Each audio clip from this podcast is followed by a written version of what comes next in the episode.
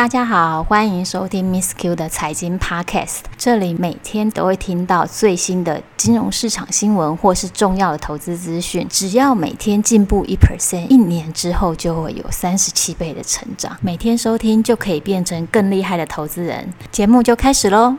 今天我们节目来了一个特别来宾，他也是 Miss Q 的读者，六年级的小资妈妈。今天的节目非常的精彩，因为呢，小资妈妈会跟我们分享她过去十几年来如何从失败还有不适合自己的投资方法，转为找到一条适合自己投资还有累积退休金的理财模式。今天的节目很精彩哦，大家一定要听到最后。Hello，小资妈妈。Hello，大家好，Miss Q 你好，可不可以介绍一下你自己？我就是一个很单纯的上班族，学校毕业之后啊，就一直待在各家公司上班，就一直就是一个上班族领薪水，只是中间就是变换不同的公司在工作，但是基本上就是一个上班族这样子。小资妈妈帮听众请教一个问题，就是在你个人的财务规划中，你觉得？一个人每年的被动收入应该要多少才能称得上是一个财务的自由？所谓财务自由，期间其实有很多人有不同的定义。我比较认同的定义是说，当你的被动收入可以等于甚至大于你的主动收入的时候，你就等于是财务自由了。假设你现在一年的年薪是一百万，你的被动收入就是你拿到的股息呀、啊，然后利息呀、啊，这些全部加一加，一年可以。拿到一百万，诶，那就等于意思就是说，你即使你现在的工作没了，你也可以很稳稳的收到这些收入，不用去烦恼。那这个就是等同于是财务自由。就是不工作，你也可以维持到目前的生活水准的这样子的状态。我们前几集有一位来宾理工男，他是认为他一个人一年被动收入五十万。那像你自己对自己的设定是在哪里？OK，因为我家人他们其实有长照的需求，我有计算家人他每个月花在长照上的费用啊，一个月至少要有四万块。假设呢，你要加上你一些有一些紧急就医啊、住院准备金啊，或者甚至。通货膨胀考虑。全部加在一起呢，我自己的认为是一个月至少要八万才是一个比较安全的水准。所以呢，那我觉得抓整数一年大概就是一百万。就是假设你是退休的状态下，你没有其他的收入了，你单纯就是考虑你有假设有长照的需求，然后或者是未来就是一些紧急就医的需求，还有一些生活平常的开支来讲，我觉得应该是一百万是一个比较安全的水准。假设我现在我是一个妈妈，我还有养小孩的。花费养小孩，大家都知道很贵很贵，所以我觉得如果以现在的状态的话，其实一年要有两百万会是比较安全的状态。小资妈妈，听说你之前有一个很惨痛的投资经验，让你在认赔出清的那一天，还写下了一篇日记，名为《史上最悲惨的一日》，可以跟听众来分享一下吗？OK，好，那我我跟大家分享一下，就是说我以前曾经有过的一些失败的经验跟成功的经验，在前我都是跟着大家去想去做一些呃投资啊，然后看是不是可以资产做一些增长啊，股票买进低买高卖可以赚一些价差，然后再去寻找下一个标的再低买高卖。那那时候呃我记得有一个很很深很深刻的经验，就是在二零零七年的时候。有一档股票叫做裕日车，那时候觉得这一间公司很好，它未来一定会很成长很棒。那时候它的股价我记得很清楚，就是二零零七年一月的时候是九十几块，我从那个时候开始买，但是呢，不知道为什么我一买它就开始跌，从一月一路跌到八十几块，就跟大家一样想就是摊平我的成本，所以我就一路跟着它摊平，摊平到八月的时候它掉到了四十几块，一路摊一边摊一边就觉得心很慌，想说哎为什么它会跌成这个样子？我到底还应不应该继续抱着它？后来跟着大家一样，我要有设定一个停损点的观念。那既然它从九十几块跌到了四十几块，那其实它已经跌了一半的价值，那我应该要做停损的动作。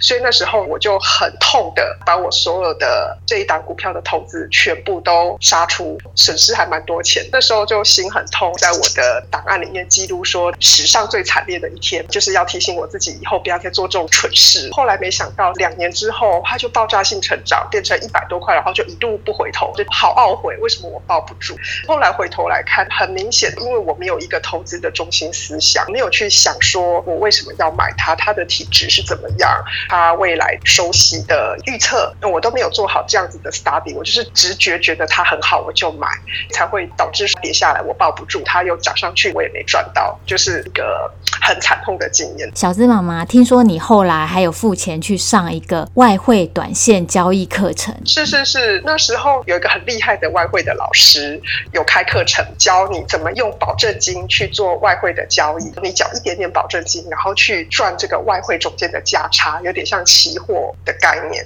因为外汇它的波动非常的大，保证金是以小博大嘛，所以你经常要花时间去看它的变动，以至于我上班都没有办法专心，就不停的看到，哎，它往上跑了，它往下跑了，我是不是要平仓？我是不是要赶快加码？结果上冲下洗做到后来，其实根本没有赚到钱，而且还赔了一些些，应该是赔上时间跟金钱。是的，是的。小资妈妈，听说你后来就找到适合你的投资方式。大概到了二零一七、二零一八年那时候，感谢 Miss Q 跟我分享，该要把投资的重心转到是长期有现金流收息的一个投资标的，才是稳健的标的。所以，呃，听了 Miss Q 的建议，然后去研究美国债券。那时候利率还在高档，美国的债券有很多档都非常的 juicy，就挑了体质比较健全、看起来不会倒的公司，它的值利率又是还不错，像比如说 AT&T、Verizon 啊，都是一个很长期的公用事业，他们发的债券呢，基本上是稳定在配息。那时候是二零一七、二零一年，把你买都买那种很长天期的，比如说它到期日是二零三几年或者二零四几年的时候，殖利率也很好，大概就是四点多、五点多都有。小资妈妈很好奇哦，在去年债券价格往上走的时候，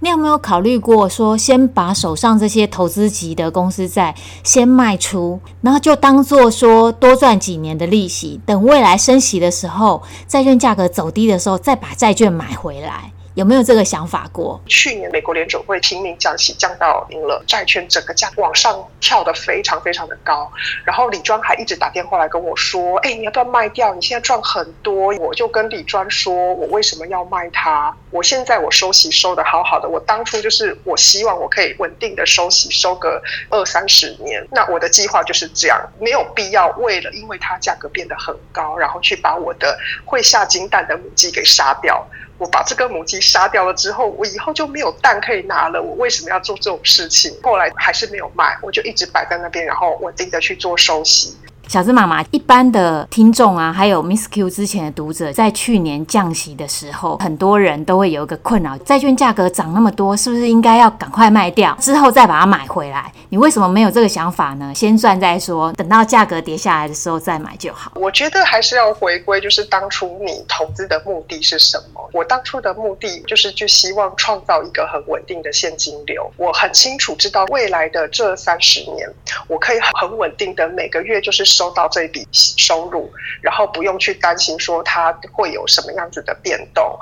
而且另外一方面来讲，那时候买殖利率真的算是还不错，百分之四、百分之五，是因为现在的利息降到了可能就是零点几。但是你卖掉之后，不太有办法预期说它还有没有办法再从零趴、一趴再回到原来的殖利率四趴或者五趴，我看不到这样子的机会。所以我觉得之后我就我即使卖掉，我也再也没有办法再用这样子的价格买回这样子这么好的殖利率的收益的产品了。我还是把。他忍住，就宁可稳稳的收息，我也不要去把这个母鸡给杀了。这样子，哎、我觉得这真的是可以给听众一个很好的经验分享。在你过去的这些历程当中，有没有什么事情你觉得那件事情值得所有现在在听的听众，等一下听完这一集之后，也一起来做。我觉得有一个想法哈，就是说，在你做投资的时候啊，就是说你应该要有一个中心的投资的想法嘛，就是说你的投资策略是什么。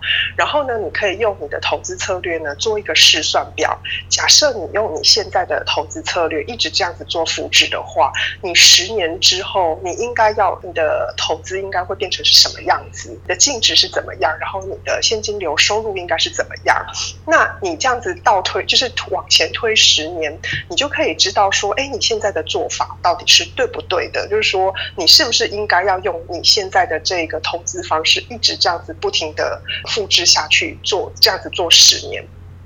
然后，那我觉得这样是一个很好的验证方法，因为很多人其实他只是凭着感觉在做投资，就是觉得说，哎，这个这个股票很好，或者这个投资标的很好，我就先去买了，先买了再说。然后就是看人家说什么好就买什么，但是就没有去特别去思考说，你用这种方式去买，对你未来的整体投资 portfolio 它的影响到底是怎么样，资产未来的增长会是怎么样？你可能没有去很思很仔细的去思考这件事情，但是。是，如果你可以去试算你投资策略的话，我觉得会更好的让你去看清楚你现在的投资方式是不是正确的，或者是说是不是照着你预期的方向去走下去。所以，小资妈妈，你建议听众等一下听完这一集，回去马上打开 Excel，放下十年或二十年的目标，再推回来，现在去检讨一下现在的策略是不是可以达到未来的目标。对，Excel 很重要，大家一定要去使用，好好的使用 Excel 来算自己的资产，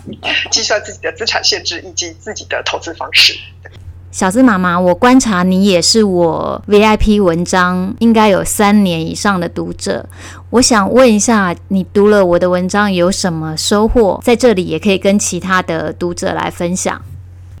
我觉得 Miss Q 的呃投资方式，它其实有一个很不变的中心的思想，就是说我要创造一个稳定的现金流。所以 Miss Q 在介绍的一些投资标的，基本上都是以这个中心思想来出发的。所以我觉得我很喜欢看 Miss Q 的文章，就是因为他在分析每一个投资标的的时候，都把这个投资标的的背景啊，然后还有他过去的呃收息状态啊、殖利率啊，都介绍得非常清楚，以及他。未来这这间公司展望，未来还有没有机会继续这样子收息，都写得非常的清楚。所以我觉得看 Miss Q 的文章，可以第一个就是很重要，就是了解说，哎，有什么好的投资标的。第二个是，就假设你遇到其他的投资标的，是你自己找到的，你也可以用这样子的方式去评估它是不是一个好的投资标的。我觉得这是 Miss Q 文章给我一个很大很大的帮助。今天真的很开心，邀请到小资妈妈来我的频道。不论是她分享史上最惨烈的一天，或是她分享她如何从过去这些不适合她自己的投资方式，然后到这几年慢慢去找到去投资现金流，不管是股。或是债券的这一种投资方式，我相信小资妈妈这一集的分享，其实可以节省很多大家投资错误的时间，真的是很感谢小资妈妈今天可以来。也谢谢 Miss Q，因为我觉得呃看 Miss Q 的文章看了呃这一段时间，很坚定我的投资的中心思想，然后也让我觉得好像吃了一颗定心丸，然后我觉得朝这个方向做就是非常非常好的一个美好的未来就在那里等着我。谢谢。好，今天非常谢谢小资妈妈，谢谢。我是 Miss Q，我们下次见喽，拜拜。